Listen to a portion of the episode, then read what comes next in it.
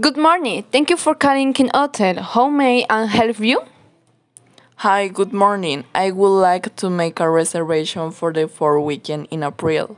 Sure, we have several rooms available for that particular weekend. And what is the exact day of your arrival?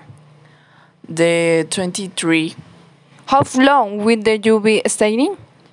I will be staying for three days and two nights. How many people in the reservation for?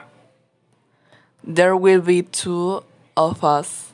And would you like a room with a double bed? Yes, please. Nice. Would you prefer to have a room with a view of the ocean? Yes, what's the rate for the room? Your room is six hundred and forty dollars per night. Not what name will the reservation be listed under? Heidi Leon. Could you spell your last name for me, please?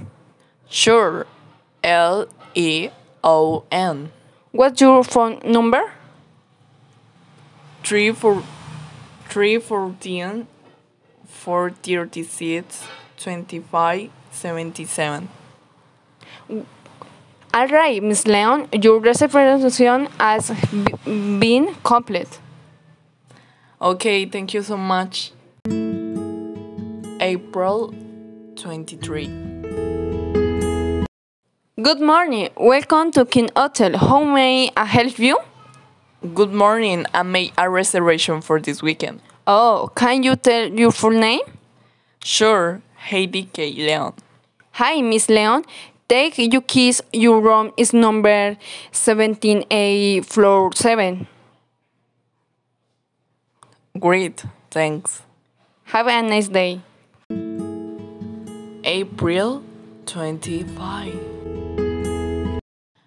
Hi, thank you for your hotel services.